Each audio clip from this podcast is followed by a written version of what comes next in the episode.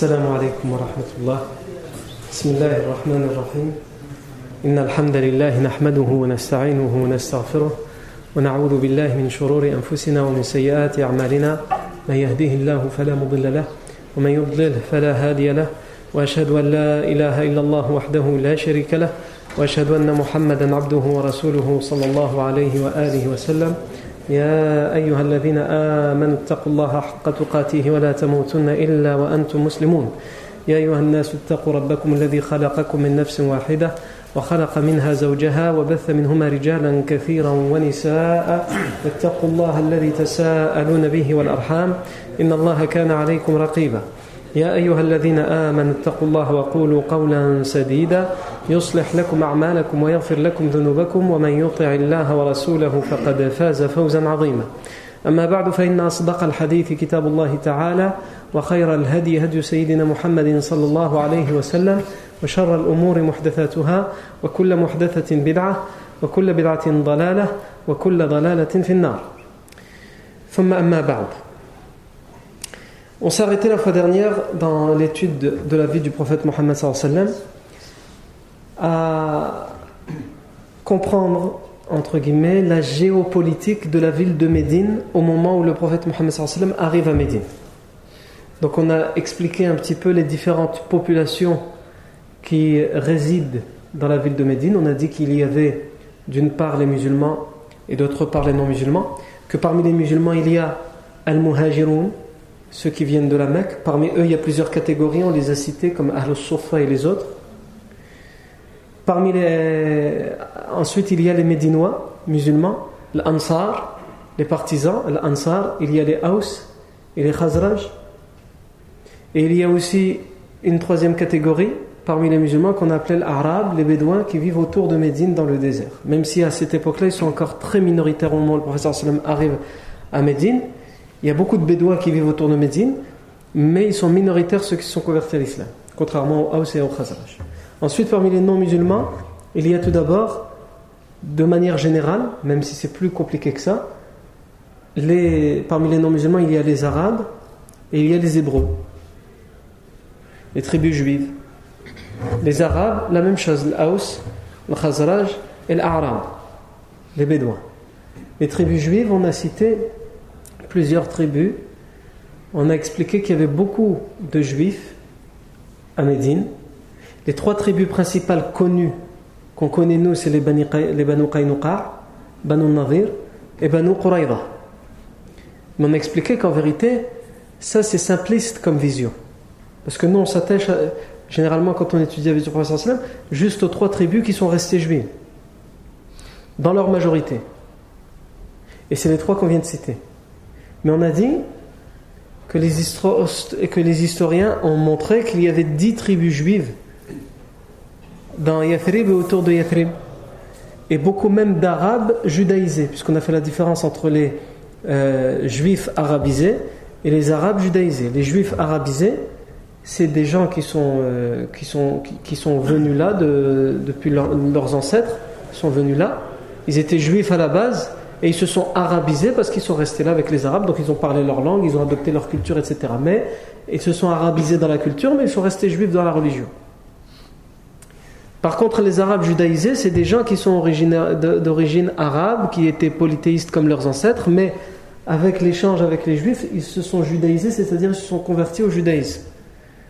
Comme les, les Yahoud ou Bani Najjar, il y avait des Juifs dans la tribu arabe des Bani Najjar, les Bani Aouf, les Bani al-Harith, les Bani Sa'ida, etc., etc. On a cité sept en tout. Mais on a expliqué que parmi ces sept, la plupart ils se sont convertis à l'islam au, moment de l'arrivée du prophète sallam. Les deux tribus à rester majoritairement juives au moment de l'arrivée du sallam, c'est les Bani Quraïda, les Bani Nadir et les Bani Qaynuqa. Ce sont trois tribus qui sont situées entre Quba et, le Medina. Quba, quand on vient de la Mecque, le premier euh, village au sud, c'est Quba. Ensuite, plus au nord, entre 6 et 7 km au nord, il y a Al-Madina. Bien sûr, ça c'est dans le temps du prophète sallam. Aujourd'hui, Al-Madina, il s'est tellement agrandi qu'elle arrivait à Quba et elle est même plus loin que Quba, ça va même jusqu'à Uhud. Donc, euh, quand je vous parle de la géographie, je vous parle de la géographie au temps du prophète sallam.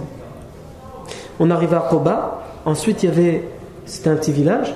Ensuite, il y avait 6 à 7 kilomètres à faire à travers une vallée jusqu'à ce qu'on arrive à, à Yathrib, qui s'appelle aujourd'hui le Madina.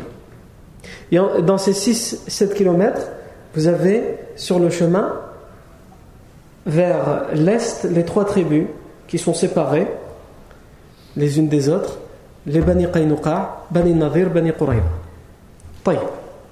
On a expliqué aussi que les juifs de Médine ont joué un grand rôle sans le savoir et sans le vouloir dans la conversion des Médinois à l'islam, puisqu'ils prévenaient qu'ils attendaient un prophète et qu'il allait bientôt arriver et que eux ils croiraient en lui mais, pas les Arabes parce que les Arabes sont polythéistes, ils n'attendent pas de prophète et que quand ils croiront en lui, ils auront la victoire et le triomphe. Et les premiers à entendre parler de ce message, c'est qui? À rencontrer le prophète Mohammed pendant le pèlerinage à la Mecque, c'est des Arabes de Médine qui vont se convertir à l'islam. Mais les tribus juives, les, juifs qui ne se sont pas convertis, puisque j'ai dit qu'il y en a beaucoup qui se sont convertis, les juifs qui ne se sont pas convertis, eux, ils ne voudront pas le faire parce que, pour plusieurs raisons, parce que euh, les Arabes l'ont fait avant eux, pour certains, pour d'autres parce qu'ils considèrent que selon leur croyance, il faut absolument que le, que le, que le prophète soit hébreu. Il ne peut pas être d'une autre origine que hébreu, comme on l'a expliqué la semaine dernière. Donc ils ont joué un rôle au final, parce qu'ils savaient, et ils le disaient, que selon leur connaissance et selon leur texte, un prophète devait arriver. Et ce n'était pas simplement le cas des euh, juifs. On a dit qu'on a cité le rabbin euh, Ibn al-Hayyiban la semaine dernière. Cette histoire qui était racontée par Ibn Ishaq, un rabbin qui était venu s'installer là, mais qui est mort avant l'arrivée du prophète mais qui a prévenu avant de mourir que le secret de son installation à Médine, c'était parce qu'il savait que le dernier prophète devait arriver dans le coin, dans la région, et donc il était venu pour l'attendre. Et il les a prévenus qu'il fallait absolument euh, le suivre, etc. C'était un rabbin qui s'était installé chez les Bani Quraïba. Mais on sait aussi que chez les chrétiens de l'époque aussi, ils attendaient le dernier, prophète. On avait cité que pendant sa jeunesse, le prophète Mohammed quand il avait fait son fameux, voyage avec son oncle Abu Talib, la caravane avait été invitée chez un moine dans un monastère parce que le moine avait remarqué des signes que eux ils n'avaient pas remarqués au loin. Il a vu cette caravane et il a vu des nuages suivre au-dessus d'eux. Et il a vu à côté la faune et la flore s'incliner au passage de cette caravane. Donc il a compris qu'il y avait quelque chose, ou en tout cas quelqu'un de très important. Et il en a déduit que ça devait être le dernier des prophètes. Il a posé certaines questions et il a découvert que Mohammed, alors qu'il était encore un enfant, accompagnait cette caravane et il a conseillé à Abu Talib de, ne pas terminer le voyage avec lui jusqu'au Sham pour pas que ceux qui pourraient lui vouloir du mal, s'ils le reconnaissent, ne lui fassent du mal? On avait expliqué aussi avec les moines quand on avait parlé de la conversion de Salman al-Farisi, puisqu'un des premiers à se convertir à l'islam quand le prophète Mohammed arrive à Médine, c'est le Salman al-Farisi. Salman le Perse, qui était au tout début euh, polythéiste avec la religion des Perses qui adorait le feu. Ensuite, il s'est converti au christianisme. Il est parti euh, auprès des moines, auprès des prêtres, les plus euh, grands prêtres de l'époque, pour apprendre d'eux la religion chrétienne. Et à chaque fois, il passait comme ça de prêtre en prêtre, parce que chaque prêtre, avant de mourir, il lui disait, il lui demandait conseil, il lui disait, bien écoute, si je meurs, va voir un tel. Il n'y a pas meilleur que lui dans notre religion, dans le christianisme, dans la compréhension de l'évangile. Jusqu'à ce qu'il atterrisse, au bout de trois prêtres, il atterrisse en Irak, dans la ville de Mossoul, chez un prêtre. Quand il était sur le point de mourir, il lui a dit, si tu meurs, tu me conseilles de suivre qui? Il lui a dit, si je meurs, il n'y a plus personne après moi que je ne connaisse qui suit vraiment la religion de Isa comme il faut. Tous les autres chrétiens qu'on connaît, tous les prêtres qu'on connaît, ils ne suivent pas comme il faut. Donc je ne peux te conseiller personne. Mais la seule chose que je peux te dire, c'est que nous attendons un dernier prophète et que ce dernier prophète, son époque est arrivée, c'est maintenant. Il ne va pas tarder. Et qu'il va, selon ce que je comprends des signes et des textes, il devrait apparaître dans la, terre des Arabes, donc dans la péninsule arabique, dans une ville qui est bordée de palmiers avec des dunes rougeâtres à ses extrémités. Donc Salman Farisi, bref, je ne veux pas raconter les détails, je vous euh, renvoie à l'audio est sur internet quand on avait fait le cours sur la conversion de Salman Farisi. Mais c'est pour vous dire qu'au final il y avait atterri là et qu'il avait été acheté en tant qu'esclave par un juif de Médine et qu'il va entendre son, euh, le voisin juif de son maître dire à son maître As-tu vu ce qui se passe? Tous les Médinois sont sortis pour accueillir un homme et ils disent qu'il est prophète. Et là, Salman Farisi, il, sauté du, il a sauté du palmier. Hein il s'était même pris une baffe par son maître, qu'il a considéré que c'était un mauvais comportement en tant qu'esclave. Il a abandonné le travail parce qu'il a été surpris en entendant ça. Il attendait justement le dernier prophète. Et au final, Salman Farisi, il va se convertir en. Mais le moine qu'il avait suivi lui avait dit pour que tu. Yarni Salman Farisi lui avait dit Est-ce qu'il y a des choses? Parce que peut-être que des gens se diront prophètes et ce pas des vrais prophètes. Comment je vais faire pour savoir qu'il ne ment pas? Il, lui a dit Il y a trois signes qui ne peuvent tromper. Personne. Il faut qu'il ait ces trois signes-là en même temps. Le premier, c'est que si tu lui offres une aumône, il ne la prend pas, quand bien même il est dans le besoin. Les prophètes ne prennent pas l'aumône, même s'ils sont pauvres, même s'ils ont besoin, ils n'acceptent pas l'aumône. Le deuxième, si tu fais bien la différence, mais que ce n'est pas une aumône que tu lui donnes, mais un cadeau, là il va l'accepter. Le troisième, c'est une tâche de naissance, c'est la tâche de la prophétie que tu trouveras au niveau de sa nuque, entre les deux épaules. Salman al-Farisi est venu le voir en lui disant J'ai appris que vous êtes venu, etc., de loin, que vous avez tout perdu, on vous a tout confisqué là-bas, vous n'avez rien, donc vous êtes dans le besoin, je vous offre une aumône. Le professeur l'a prise. Mais devant lui, il a dit En ce qui me concerne, je ne prends pas l'aumône. Par contre, mes compagnons qui sont dans le besoin, je la leur partage. Et il a partagé à son compagnon. Et Salman Farisi a dit on, va la, on voit la une. Un signe d'accompli, mais il nous en fait encore deux. Le deuxième, il est venu quelques temps plus tard en lui offrant, mais en lui disant Ça c'est un cadeau. Le professeur Sam l'a pris, il a pris un peu pour lui, et le reste il l'a partagé pour les compagnons. Il a, il a, il a dit. Ça c'est l'autre. Par contre, il nous en manque une troisième. Le problème, comment il va voir le signe? Dit, euh, quelques temps plus tard, il est venu, il a essayé de regarder, mais le, le problème, c'est qu'il voyait que le prophète sallam était Là, les compagnons assis devant, et il avait euh, sa cape. Mouchkil a dit comment il va faire? Il va lui enlever, il ne peut pas. Il faut qu'il fasse ça de manière discrète. Donc il, a fait semblant de saluer les gens, mais en passant derrière le professeur Hassan pour essayer de regarder. Le professeur Hassan a compris euh, son manège depuis quelques jours. Donc pour lui faciliter la tâche, au moment où il est passé derrière, en jetant un œil, le professeur Hassan lui a dit Est-ce que c'est ça que tu cherches? Et il lui a montré.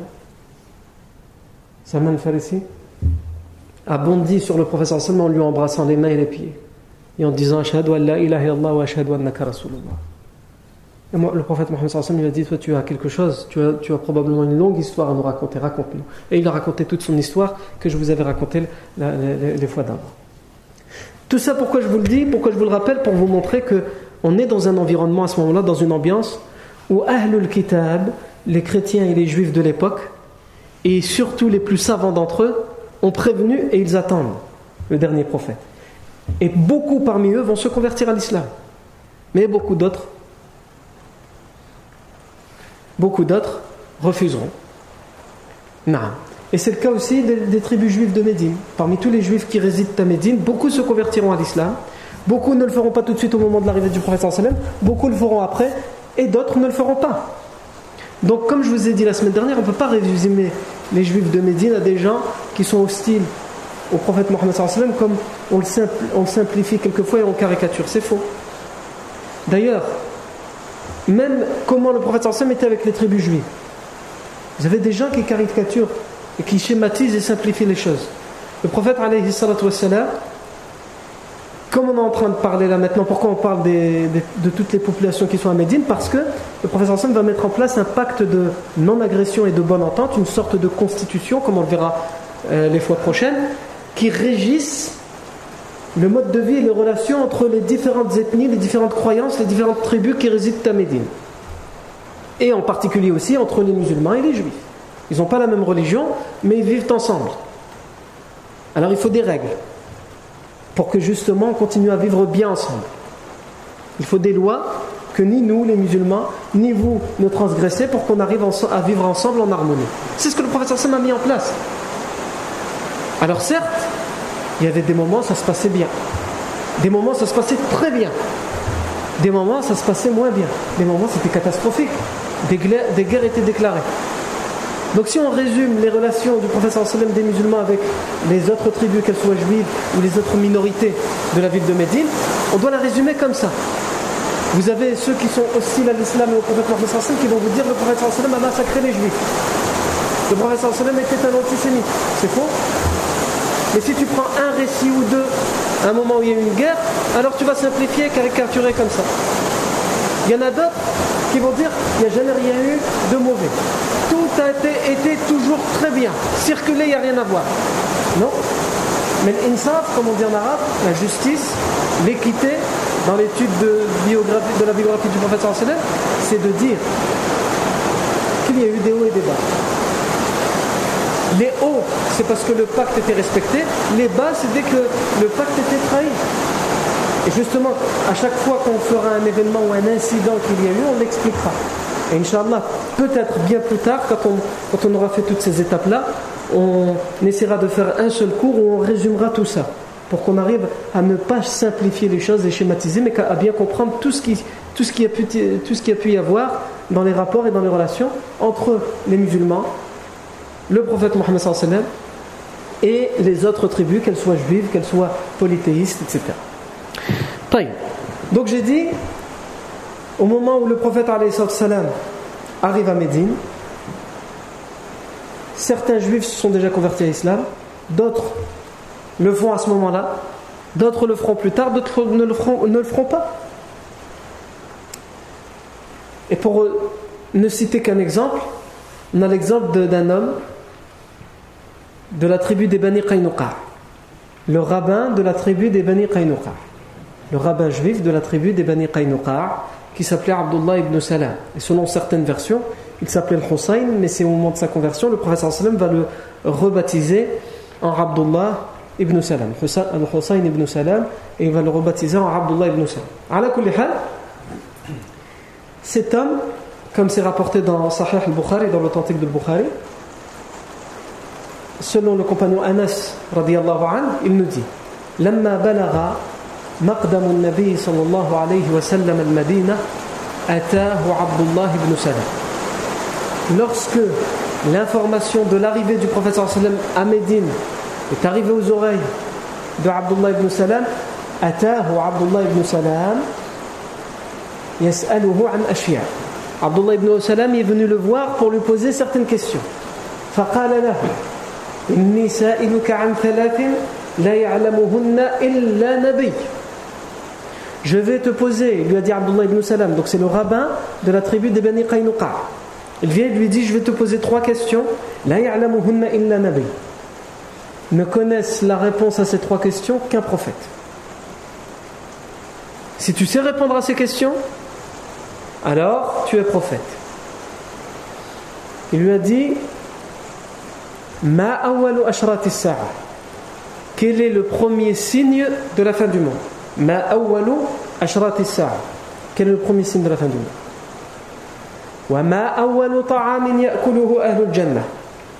Quel est le premier aliment, la première nourriture qui sera servie aux gens qui rentreront au paradis? La première chose que les gens du paradis vont manger.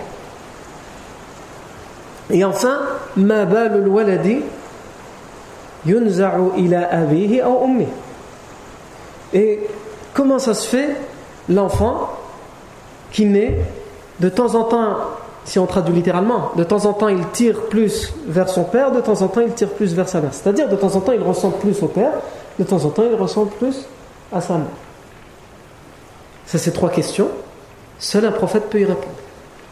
En a ces choses-là, elles font partie de la science de l'invisible.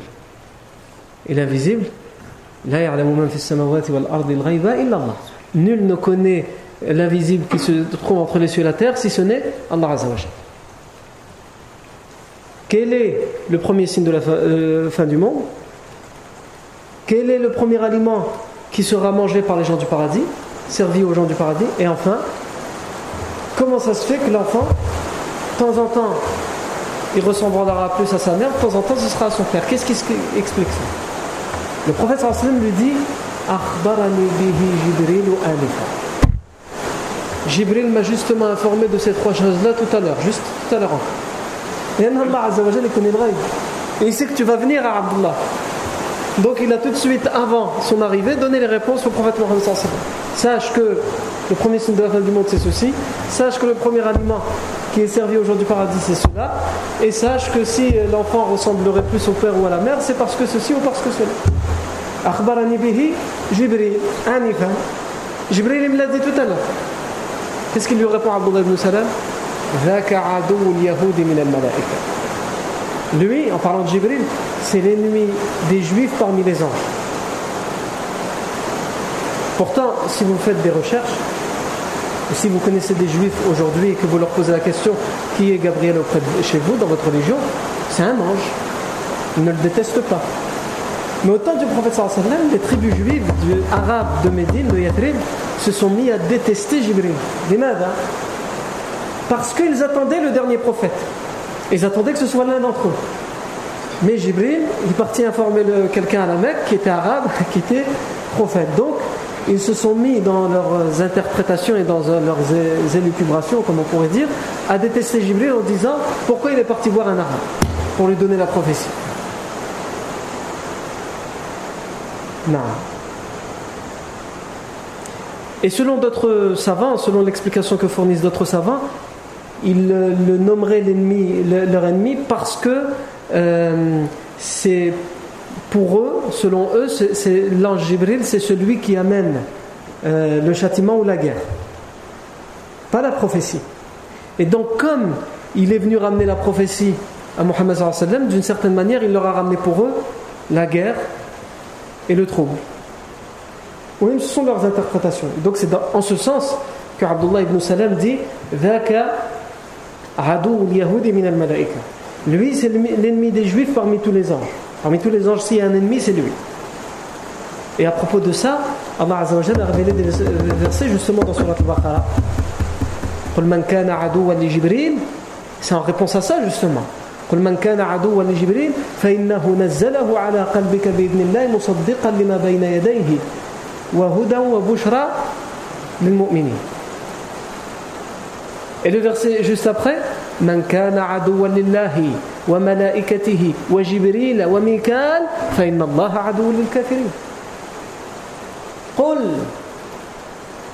dit celui qui est un ennemi de Jibril qu'il sache que Jibril n'a été qu'envoyé par guidé d'Allah c'est Allah qui l'a envoyé avec un, livre et, et pour euh, faire appliquer sa parole. Donc, si sous-entendu, si vous êtes l'ennemi de Jibril, vous êtes l'ennemi d'Allah.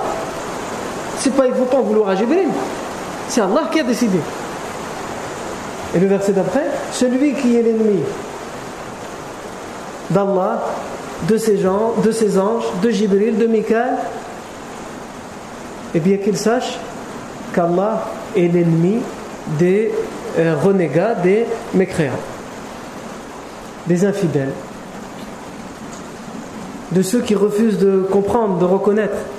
Et en venir à ce genre d'interprétation que Jibril a fait une erreur ou que, ou que Jibril euh, euh, nous est hostile parce qu'il nous a pas ramené à nous la révélation, c'est une mauvaise compréhension, c'est une déviance. Donc il lui dit Daka hadou le professeur sallam, il répond à ces questions, il lui dit Amma awwalu ashrati sa'a narun.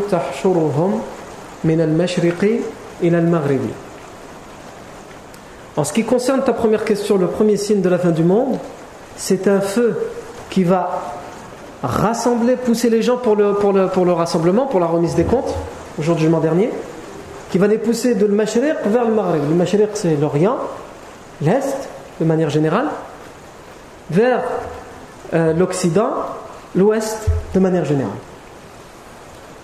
Ça, c'est le premier signe de la fin du monde. Ici, je suis obligé de faire une parenthèse. Arafouane, c'est que dans ce hadith, on en déduit que le premier signe de la fin du monde, c'est le feu qui euh, part de, de, de l'Orient vers l'Occident. Sauf que tout d'abord, vous avez d'autres hadiths qui sont aussi authentiques qui parlent d'un feu qui va partir du Yémen vers le Cham. Le feu qui va rassembler les gens, il part du Yémen vers le Cham. Mais vous avez aussi des hadiths qui sont aussi authentiques. Certains disent que le premier signe de la fin du monde, c'est la prophétie du prophète Mohammed. D'autres disent que le premier signe de la fin du monde, c'est le Messie Dajjal, le faux Messie.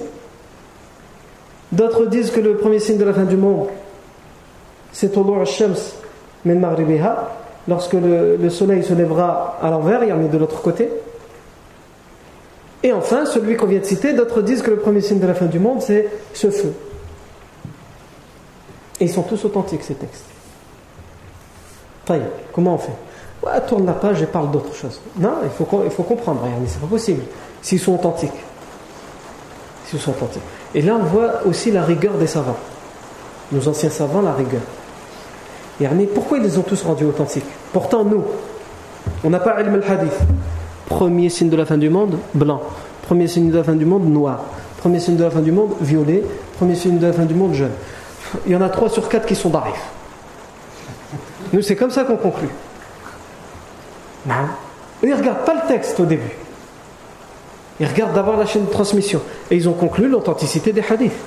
Peu importe le contenu. Maintenant, on va s'attacher au contenu. Tiens, le contenu, on dirait, l'apparence du contenu, ça nous laisse comme idée qu'il y aurait une contradiction. J'utilise bien le conditionnel. Et en fait, il n'y a aucune contradiction.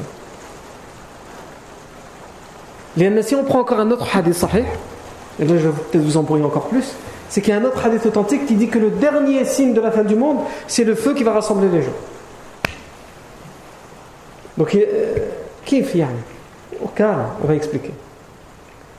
Le premier signe de la fin du monde, c'est l'arrivée du prophète Mohammed sallallahu Yani le tout premier signe, au moment où le prophète est encore vivant, et eh bien c'est sa prophétie.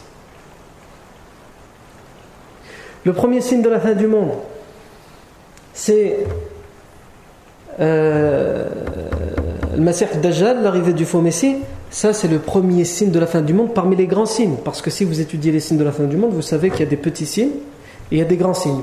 La différence entre les petits et les grands signes, les petits signes, c'est ceux qui ne sont pas liés les uns aux autres. Il y en a un qui peut arriver aujourd'hui, l'autre le soir même, le troisième peut-être deux siècles plus tard, il n'y a pas de succession entre eux. Par contre, les grands signes, on les attend. Dès qu'il y en a un qui arrive, dès qu'il se termine, le deuxième grand signe, le troisième grand signe, il y en a dix en tout jusqu'à ce que le dixième arrive et c'est la fin du monde.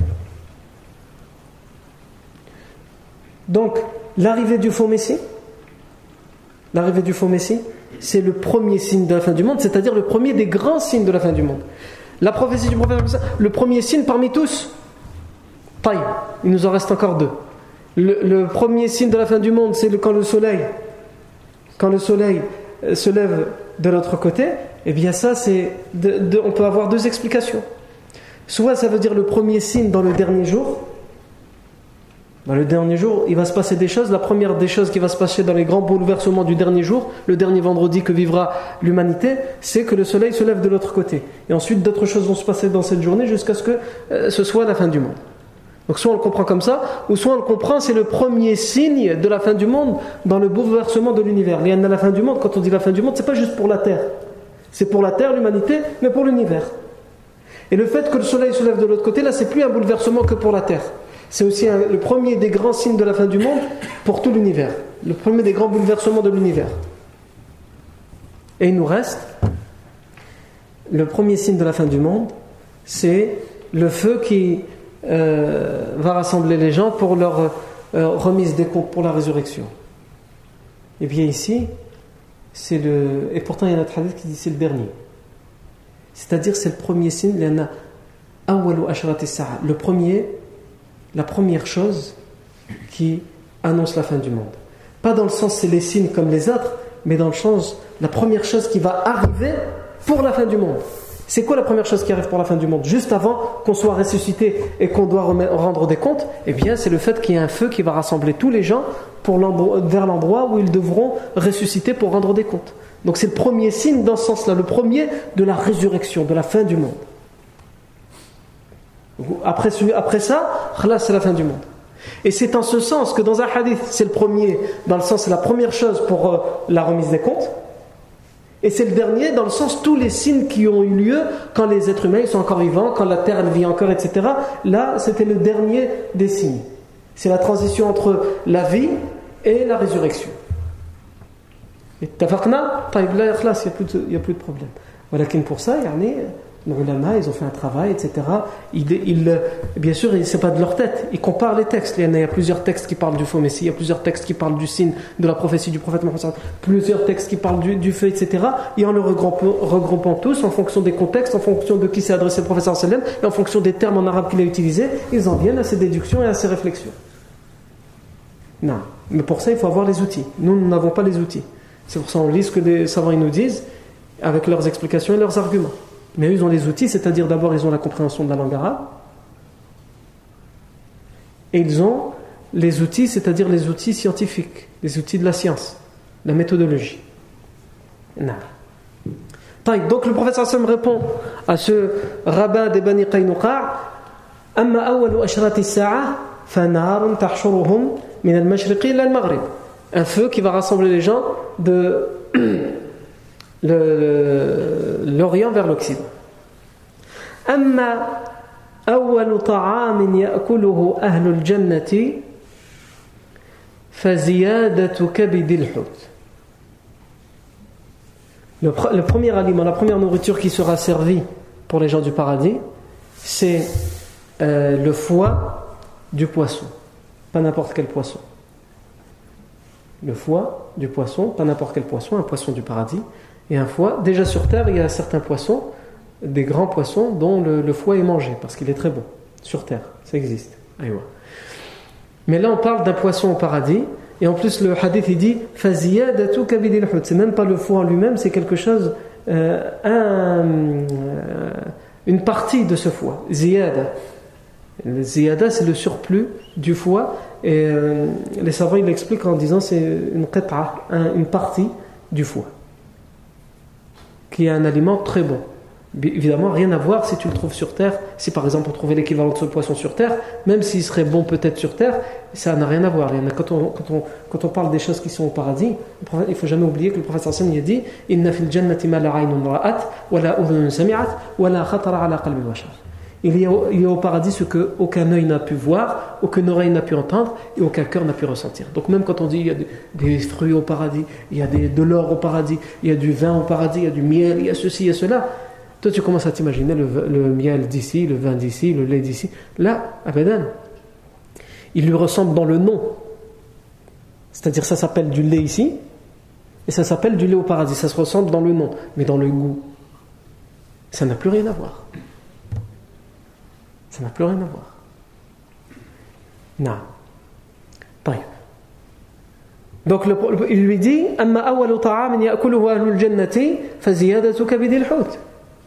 Quant au premier aliment qui sera mangé par les gens du paradis, c'est la partie en plus dans le foie d'un poisson. Et il lui dit Amma al-walad فإذا سبق ماء الرجل ماء المرأة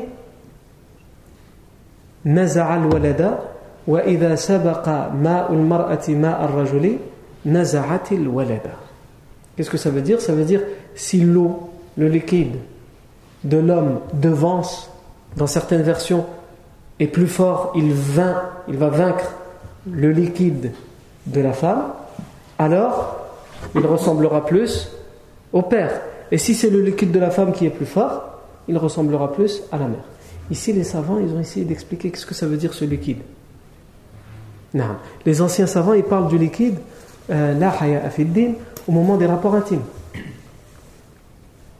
A un moment du début des, rapports intimes, l'homme, euh, il a du liquide qui sort, comme la femme a du liquide qui sort. Et que c'est le mélange de ces liquides. Ça, c'est les anciens savants. Voilà qu'il y les savants contemporains ils expliquent le hadith autrement.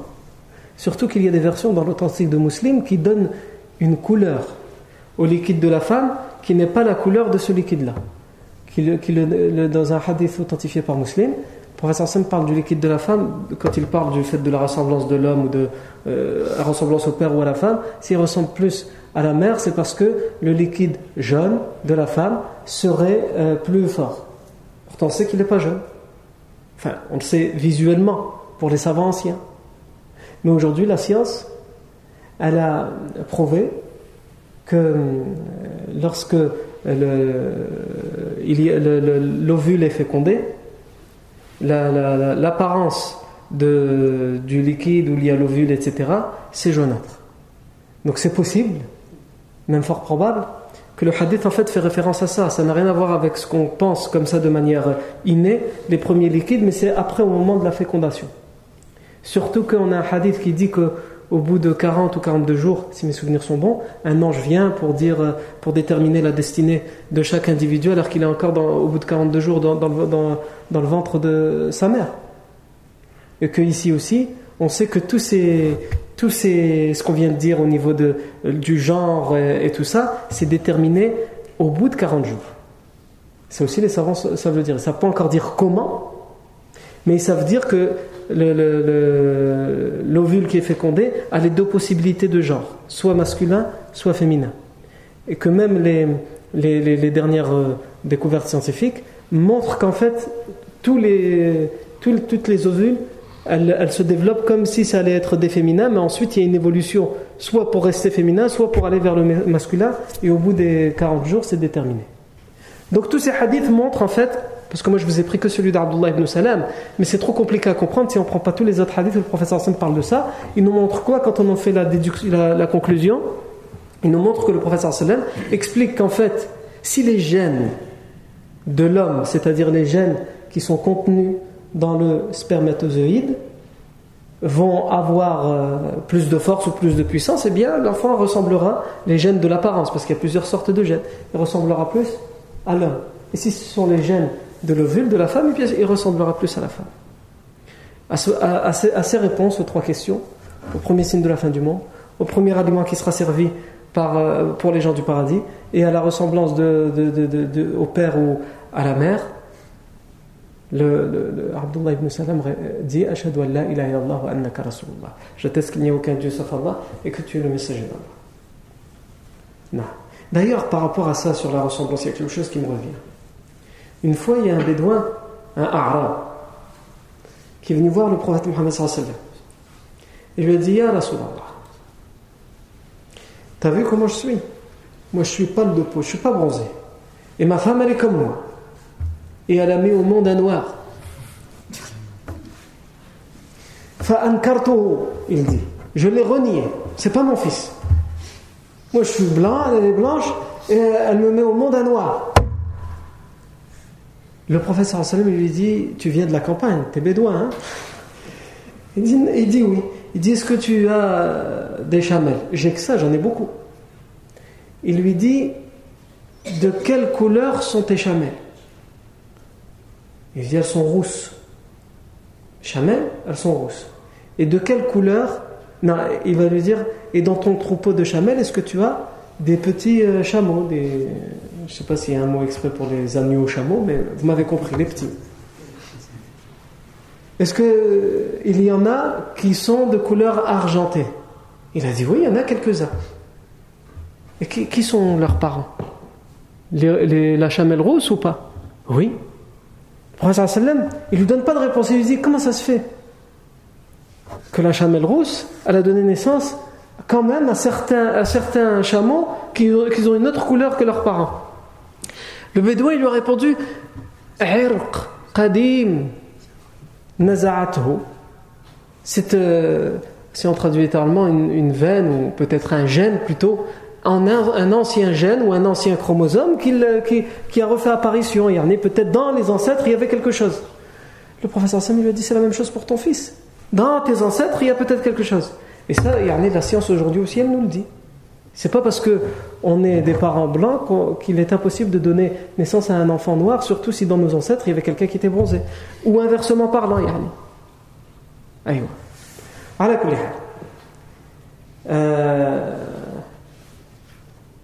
kulli euh, Donc Abdullah ibn Salam dit Ashhadu an la ilaha illallah wa annaka rasulullah. J'atteste qu'il n'y a aucun Dieu sauf Allah et que tu es le messager d'Allah. Et il va lui dire Ya Rasulallah. إن اليهود قوم بهت فسلهم عني قبل أن يعلموا بإسلامي Ô messager d'Allah, même si je suis le rabbin, je suis le chef, mon peuple A même si, ici il dit Les juifs sont un peuple entêté. On sait grâce à d'autres textes, comme l'explique Ibn Hajar al-Asqalani, parce que certains vont tout de suite dire attention, antisémitisme, ici il faut faire attention. Le, Ibn Hajar al-Asqalani explique bien dans son ouvrage Fath al-Bari qu'ici, euh, il utilise un terme général, mais en vérité, il ne parle pas de tous les juifs. Abdullah ibn Salam ne parle pas de tous les juifs. Ce n'est pas une caractéristique chez tous les juifs, mais il parle de son peuple. Il connaît son peuple, la tribu des Bani Qaynuqa. Et donc ça, pourquoi Ibn Hajar al-Asqalani dit ça? Pour justement que déjà nous, les musulmans, ne faisions pas l'erreur de tomber dans la généralisation. Et Abdullah ibn Salam, quand il dit ça, il ne parle pas de tous les juifs, il parle de la majorité, non pas des juifs, mais juste de sa tribu à lui, qu'il connaît bien. Et ils ont déjà parlé de ça, de la venue du professeur sallam, et il sait qu'ils ont du mal avec ça. Donc il dit, ils sont entêtés, ils ne vont pas accepter. Alors, pour te le prouver, questionne-leur à mon sujet avant qu'ils soient au courant, avant qu'ils soient informés de ma conversion. Et ici, donc, quand il. Euh, euh, le, hadith dans le Bukhari nous dit فلما جاء إليه فلما جاءت إليه اليهود قال له النبي صلى الله عليه وسلم le prophète, quand les juifs sont venus, donc de Bani Qaynuqa, ils sont venus, le prophète sallam leur a dit euh,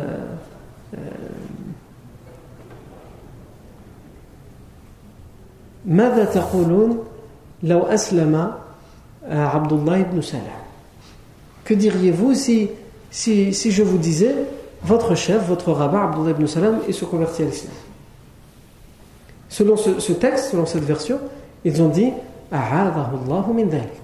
Qu'Allah le préserve de cela. Qu'Allah le protège contre ça, contre sa conversion à l'islam.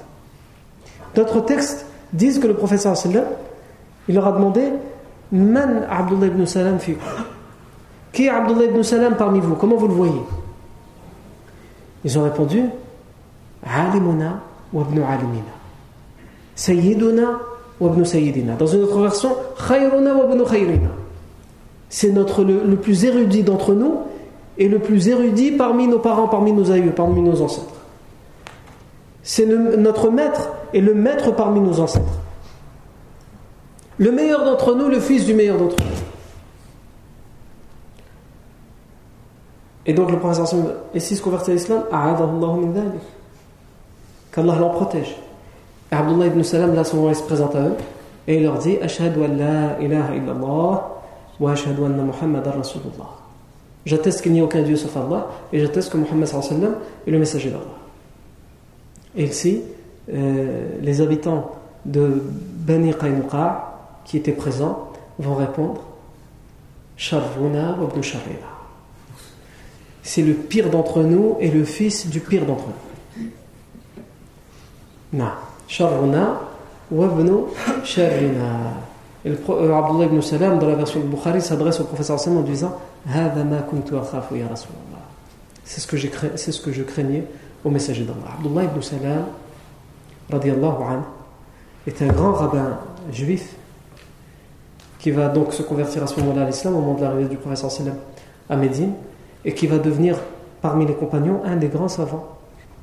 À un tel point que lorsque le compagnon Mu'ad ibn Jabal va euh, mourir, le compagnon Mu'adh, et quand il sera en train d'agoniser, certains compagnons viendront, parce que lui c'était un des savants des compagnons, et vont lui dire Après toi, à qui on va demander la science? Et il va citer quatre compagnons, parmi lesquels il va citer Abdullah ibn Salam.